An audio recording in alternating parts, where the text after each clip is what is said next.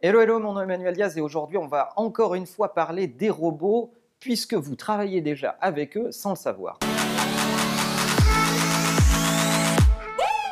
C'est une étude HubSpot qui me fait réagir et qui dit que 63% des gens qui disent ne jamais avoir utilisé d'intelligence artificielle ont en fait déjà collaboré avec des robots sans en avoir conscience. En fait, toute cette histoire autour des algorithmes et des robots réveille en nous des craintes. George Orwell, 1984, la machine va-t-il nous voler notre emploi? La machine va-t-elle se retourner contre nous? Etc. etc. C'est très bien, je nie pas ces débats, ils sont importants.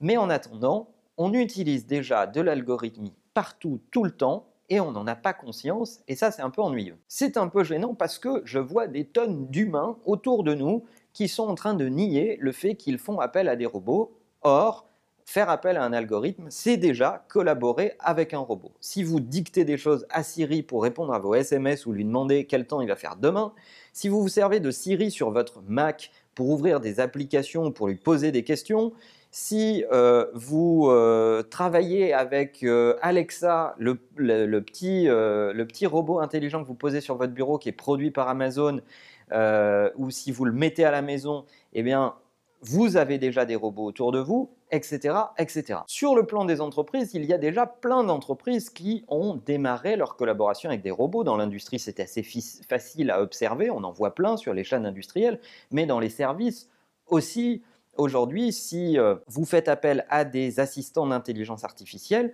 vous avez déjà des robots autour de vous chez nous, moi, dans mon quotidien, j'utilise un service de robot et d'intelligence artificielle qui s'appelle Julidesk, que j'adore, que je vous cite souvent, qui est en fait un robot qui manage intégralement mon agenda. Et lorsque quelqu'un demande à prendre rendez-vous avec moi, c'est Julie qui lui répond. S'il n'est pas au courant que c'est un robot, il ne peut pas le détecter. Elle parle en langage naturel, c'est absolument extraordinaire. Allez voir Julie Desk d'ailleurs. Euh, mais il y a des tonnes d'autres services autour de nous qui peuvent ressembler à ça.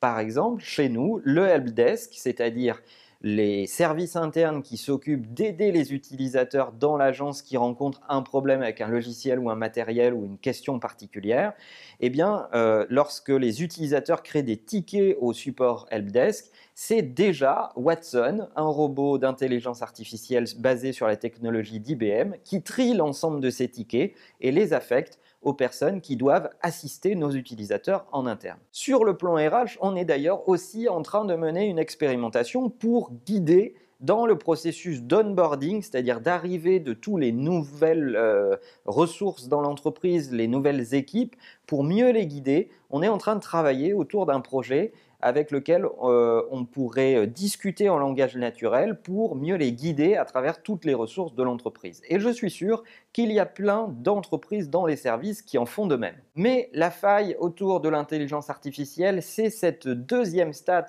issue de la même étude qui dit que 87% des gens sont OK pour utiliser l'intelligence artificielle à la maison, mais seulement 17% sont OK pour le faire en public. Certainement, la clé, elle est là. On a l'air un peu bête quand on parle à une machine tout seul. On a l'air un peu bête quand on est dans la rue en train de parler à son téléphone face à un monologue. Les gens nous regardent un peu bizarrement, ou encore plus quand on est en train de poser des questions.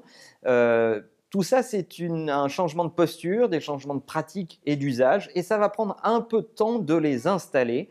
Et certainement, c'est un frein à l'application en entreprise et euh, face au grand public également parce que euh, ça nous rend euh, un peu étrange. Alors j'aimerais, mes amis, qu'on liste vos services d'intelligence artificielle préférés. Quels sont les services auxquels vous faites appel? Est-ce qu'il y en a qui vous sont particulièrement utiles au quotidien? Quels sont ceux dont vous ne pouvez pas vous passer Racontez-moi ça dans les commentaires. Faites-nous découvrir vos meilleurs services d'intelligence artificielle, je suis sûr que ça pourra être utile à plein d'entre nous. Et avant de vous quitter, vous avez peut-être remarqué pour ceux qui me suivent sur Snapchat et ceux qui ne me suivent pas sur Snapchat, c'est mal, donc abonnez-vous.